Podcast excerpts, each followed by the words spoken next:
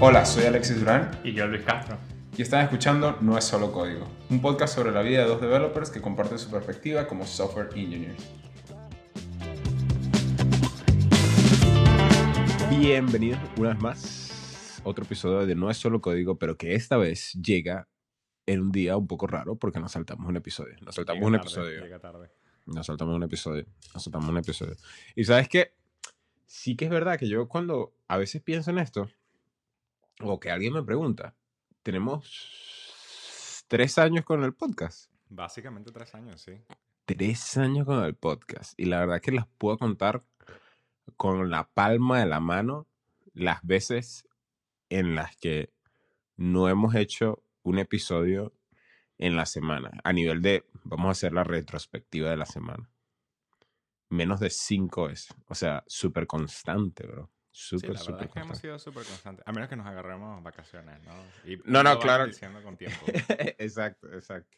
Eh, que capaz por ahí vienen. Pero bueno, el punto es que ciertamente habían eh, situaciones, ¿no? Y, y ahorita vamos a estar hablando de, del tema de, de los deadline agresivos. Este, o, o más o menos de las situaciones que, que como developers a veces enfrentamos. Porque conforme también llega como un nivel de seniority, comprendes los deadlines como algo importante, pero que intentas entender que no se va a acabar el mundo, según yo. Porque yo creo que cuando yo hago, miro hacia atrás y cuando estaba más junior era como, o sea, el corazón se me aceleraba, comenzaba, eh, ¿sabes? La sangre a, a- a bombear más fuerte y entras como modo locura. Era como tal cual. La adrenalina del momento. Exacto, exacto. Yo creo que era algo así como cuando veo documentales o lo que sea, el entrenamiento así de gente que hace rescates en, en situaciones complicadas, que ellos te dicen que en las simulaciones es como que ya están acostumbrados a todas estas situaciones de locura, que si tú piensas que tú estás en un edificio con gente desangrándose y fuego, y- o sea, es la locura. pues. Obviamente. Entonces, creo que ya uno se va exponiendo tanto que ya entiendes la importancia del deadline, pero entiendes también que tienes que hacer las cosas con, la, con cierta calma, pues, porque si no, pues al final no, no va a servir nada. Sí, o sea, también depende mucho del tipo de proyecto, ¿no? Creo que por lo menos nosotros en esta, esta temporada festiva tenemos un par de deadlines o de proyectos que realmente queremos colocar para la temporada porque están totalmente relacionados a estas navidades o a este holiday como tal. Mm. Eh, entonces, ¿sabes? Es como una de esas cosas de que si no llegas al deadline, pues hay que esperar al próximo, a la próxima festividad, que en el caso de nuestra empresa sería el Día de las Madres. Y el Día de las Madres en Estados Unidos creo que es como en marzo. Entonces es como, bueno, obviamente estamos haciendo delivery tarde de este producto si ocurre eso.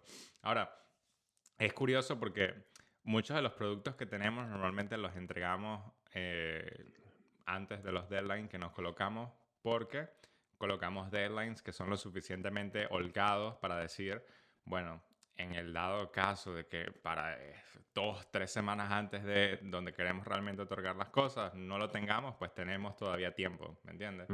Eh, pero estamos en una, como que una racha en la que los dos o tres productos que estamos lanzando para estas festividades, pues dependen de, de un third party. Eh, tenemos como que una empresa externa que está haciendo parte de- del producto, porque es como una colaboración entre, entre esta empresa. No puedo decir el nombre de la empresa porque todavía no, no hemos lanzado como tal. En el momento que escuchen este episodio ya estará lanzado lo que, lo que vamos a hablar, ¿eh? Así que, así que cool. Pero bueno, eh, entonces es como, vale, ahora la comunicación, lo que es la programación de todas las cosas, no solo depende de la gente que conoces y el ambiente que conoces, sino que también depende de qué tan bien comunicamos los APIs con estas personas, qué, tan, eh, qué tanto requiere eh, desde Ujú. parte de ellos eh, recomendar o hacer cambios, cómo es el feedback loop que tenemos con esas personas, con cuántas personas realmente tienes que comunicarte, ¿no? Porque también eh, eh, hay una cosa que dicen, ¿no? Que mientras más grande la empresa, pues más, más como que red tape hay sobre todas las cosas. Bueno, tú le agarras y dices, ah, tenemos un problema con el API de ellos, pues se lo comunicas a tu product owner, que se lo comunica a la persona encargada de hablar con las comunicaciones de esta otra persona, que se lo comunica al product owner de ellos, que se lo comunica al developer. Y bueno, ahí, ahí llega un punto en que dices, y que, pues, ¿podría yo hablar con el developer de una vez? Claro, dame el, dame el número de WhatsApp rápido y ya está. Exacto. Entonces, bueno, eh, todo este tipo de cosas pues realmente influyen y hacen que todo el proceso sea un poco más estresante, diría yo. Claro, claro, claro. En ese caso estamos hablando de un deadline que al final hay una parte, eh, digamos que un poco más grande de lo habitual, que se sale de tus manos. Sin embargo, no deja de, de, de tener gran responsabilidad dentro del equipo de cambio, pero lo que te escucho es de que si nosotros sacamos la variable de implementación, de, de capacidad técnica o de compromiso, realmente el reto más gigante que tienen ustedes en este momento para asegurar el deadline son las estrategias de comunicación. Ser efectivo de la manera de cómo hablas, asegurarte de describir todas las cosas eh, de, la, de la manera más específica posible. Y lo otro es como, supongo yo, no esperar eh, o no tener como preguntas abiertas, ¿sabes? Hay, hay gente que, que suele como comunicarse a Sync y de repente te dice, claro, esto es una, una, una, un ejemplo muy... No, no, digo, es un ejemplo muy extremo porque no creo que ustedes lo vayan a hacer, pero es más o menos en el sentido de cuando alguien te escribe, ¿te puedo hacer una pregunta? Y es como eh, comunicación así. mucho eso, demasiado, ¿eh? ¿En serio? ¿Sí te pasa? Uf, en el Slack a veces es como... Y, y- y lo ves, ¿eh? Es- ¿Sabes? Por lo menos en, en mi caso, claro, el horario con las personas de Estados Unidos es muy diferente, especialmente si es alguien en Los Ángeles. Entonces, si esa persona en Los Ángeles se comunica contigo al final de su día, pues yo estoy durmiendo. Eh, Exacto. entonces, ¿sabes? Te escriben y que, hola, ¿cómo estás? Tengo una pregunta. Y tú, bueno, llegas en la mañana, abres Slack y dices, ajá, cool. Ok. Espero que lo haya resuelto o que me lo pregunte más tarde. Exactamente, y de hecho también lo ves, por ejemplo, antes de que saliera, ¿cómo se llama? Calendly. Ca- Ujú. Calendly. Y, e incluso la gente que no lo usa, me pasa sobre todo con personas fuera de tech, eh, que cuando quieren proponer una, una meeting es como que, ¿puedes el lunes? Después el otro email, eh, ¿puedes tal? ¿Puedes cuál? Y es como, dude, mándame una propuesta, puedo estos días, a estas horas, pick one. That's it. Entonces, retomando el tema, a nivel de comunicación hay varios tips que creo que están buenos tener en cuenta en el momento de que te estés comunicando con miembros de tu team que sea de manera sync, porque si no, inevitablemente vas a perder tiempo innecesariamente. Sí, de hecho, me, me es cómico porque pienso en, vale, comunicación efectiva, ¿no? Y estamos hablando de que hay como mucho pasar por diferentes stakeholders y todo lo demás, pero llegas a un punto en el que el proyecto dices, no, no, esto tiene que avanzar más rápido, dame el correo o la comunicación directa de esta persona de ingeniería y empiezo a comunicarme con ellos. Y, y te encuentras con que los medios como tal que utilizamos en general no son excelentes para comunicarte con developers normalmente. Eh, porque de hecho ayer, o, o, sí creo que, no, el lunes, ¿eh? Alguien me pregunta y que, ¿puedo usar Markdown en, en correos? Y yo como, no, eh, no. correos de HTML como dos, ¿eh? Em, entonces te das cuenta de que, vale, ¿cómo le mando un, un- un pedazo de código que tenga como que una explicación más o menos? Y yo, bueno, ármate un GIS en GitHub. Claro. entonces le mandas el enlace para que pueda poner comentarios en el enlace. Y fue, ¿y cómo lo hago? ¿Y cómo se hace esto privado? ¿Y cómo es? Entonces, claro, empiezas como que, vale, ¿y cuál es la ramificación legal de esto? Porque ahora le estoy mandando código que estamos haciendo, que tiene que ver con lo Mm. de ellos. ¿Puedo realmente hacer esto? Hay que hablarlo con el departamento de legal. Eh, empiezas como que, wow. Y supongo que entre, porque es muy evidente, las veces que a mí me ha tocado eso, normalmente lo que tenemos es como eh, guest dentro de Slack y hay un, hay un channel donde te puedes comunicar con esa persona. Eso funciona excelente cuando son empresas relativamente nuevas o que realmente tienen el concepto de la modernidad, pero cuando trabajas con third parties que no son así, eh, eso no existe, ¿eh? Claro, claro, claro, entiendo. Porque claro, es como, entre comillas, un toolset nuevo y cuando son empresas grandes es un tema gigante adoptar cualquier tipo de, de cosa, a pesar de que pueda ser muy pequeño. Y más que todo es eso, o sea, es las ramificaciones legales de tener personas de diferentes empresas hablando sobre el mismo código, incluso cuando el producto va a estar realmente alineado entre las dos empresas, porque al final, sabes, es una relación simbiótica en la que sin una parte no existe la otra y, y, entonces eh, es necesario realmente que esté bien comunicado todo.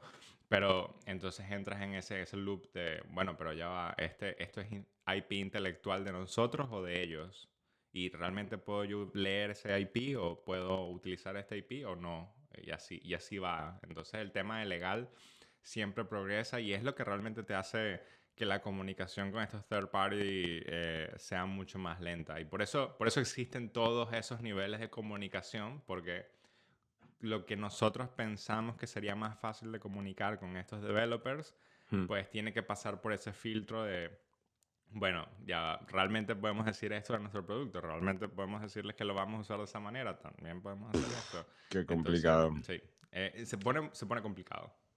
Ahora, entonces, si tenemos que ir un poco como al, al, al core de lo que estamos hablando y quizás de lo que pudiéramos transmitir, eh, estoy en una situación en la que tengo un, un, deadline que no solo depende de mí, sino depende de mi capacidad de colaborar con un equipo fuera de mi empresa.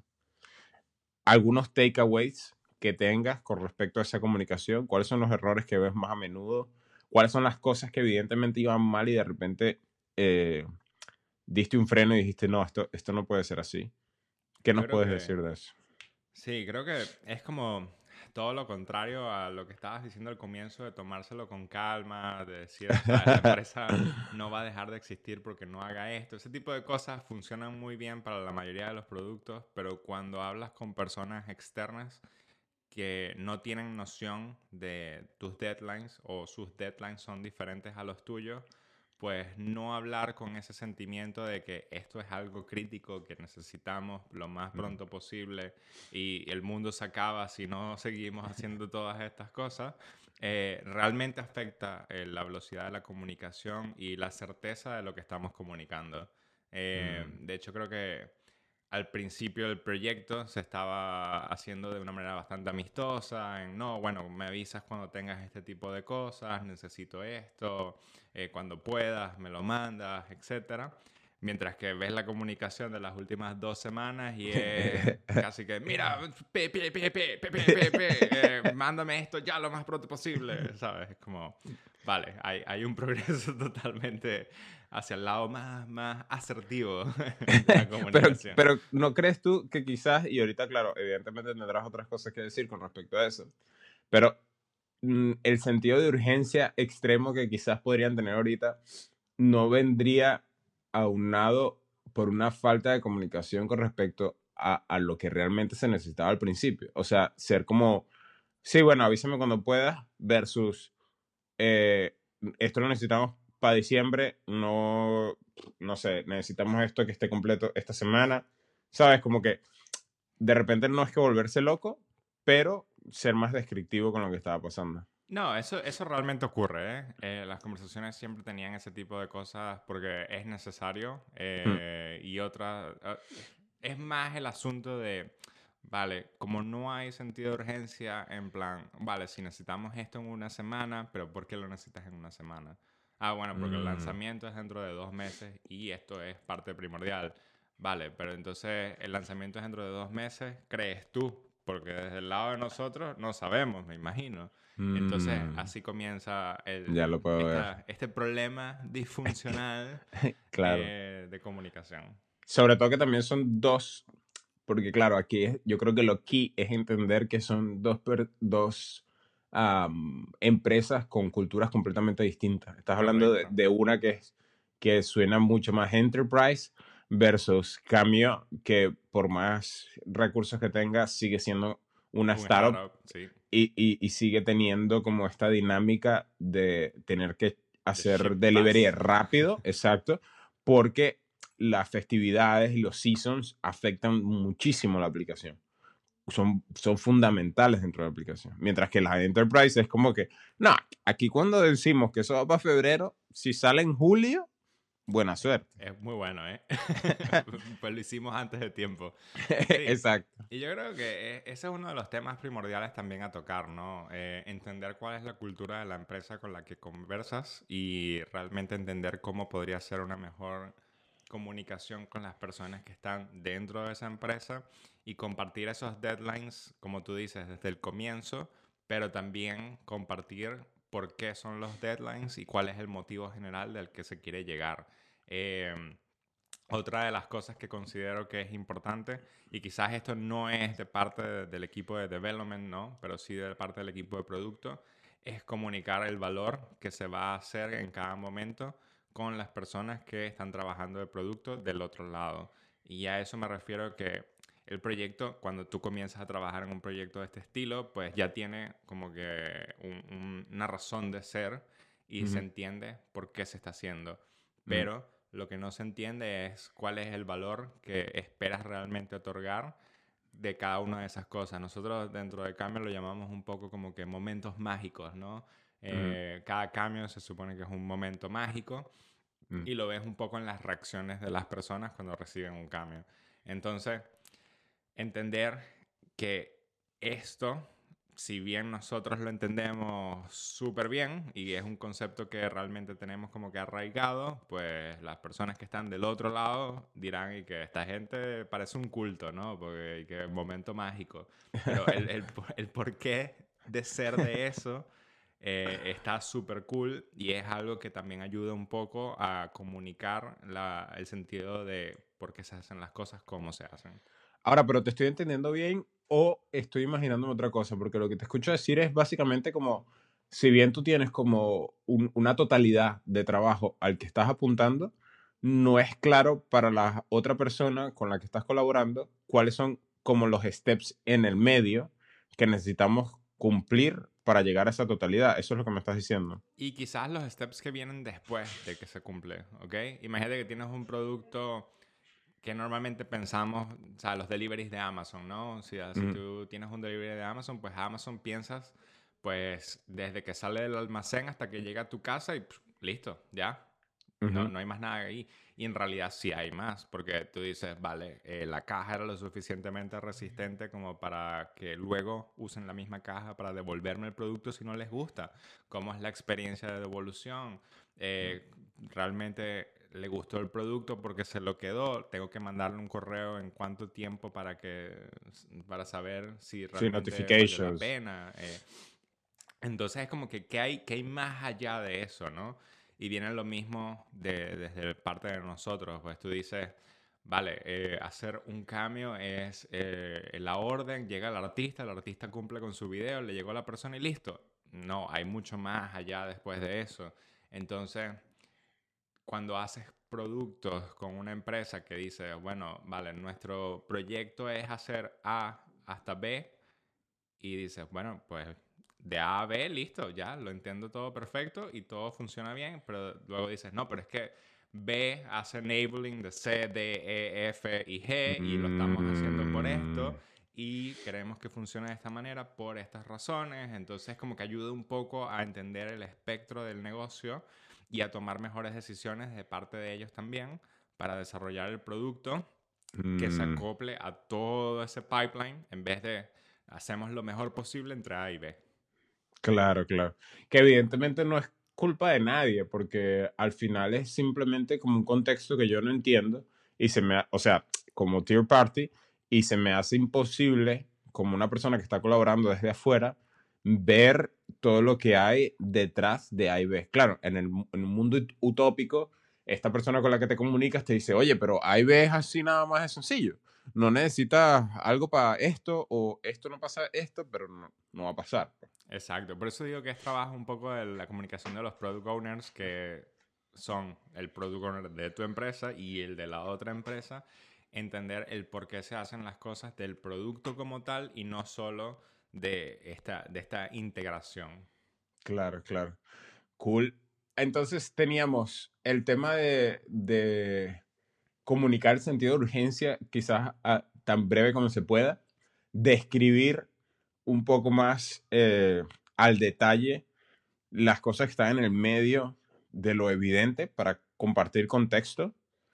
¿Hay algo más que quieras mencionar? Hacer el código y los APIs lo más limpio posible. Creo que una de las cosas que también me ha, me causado curiosidad es, em, sabes que una herramienta que se utiliza mucho cuando hablas de APIs abiertos es Swagger, ¿no? Y, Swagger, la documentación está bastante bien porque es semi autogenerada. Sí, exacto. Mm. Entonces tiene como que muchas facilidades, pero nos hemos encontrado con cosas como que, bueno, el Swagger no está actualizado. Bueno, el Swagger dice que retorna estas cosas en el endpoint y no es así. No, bueno, el endpoint es JSON y resulta que no, que es encoded. Eh, o tiene, tienes el típico botoncito de test, el API, pero nunca sirve. Exacto. De hecho, justamente nos pasó eso hace poco, ¿eh? eh creo que una de las cosas era como que, bueno, un ejemplo, como que todo el flow que tienes, ¿no? Y tienes que autentificarte para poder acceder a ese endpoint. Entonces te autentificas en el Swagger, le das clic y dice sesión expirada, error 440. Primero me enteré que un HTTP 440 es sesión expirada, lo cual es cool, porque dije, wow, hey, este código está bueno. Esto es nuevo. Esto es nuevo para mí. Pero fue como, pero si me acabo de hacer sesión, ¿cómo puede estar inspirada? Claro. Y bueno.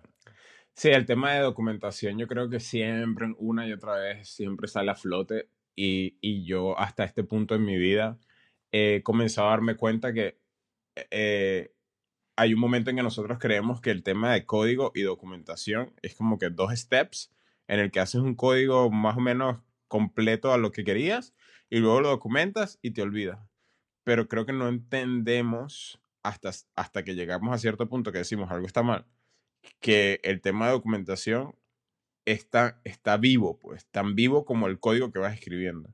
Entonces no es como que hago uno y después hago el otro, es que mi código va con documentación.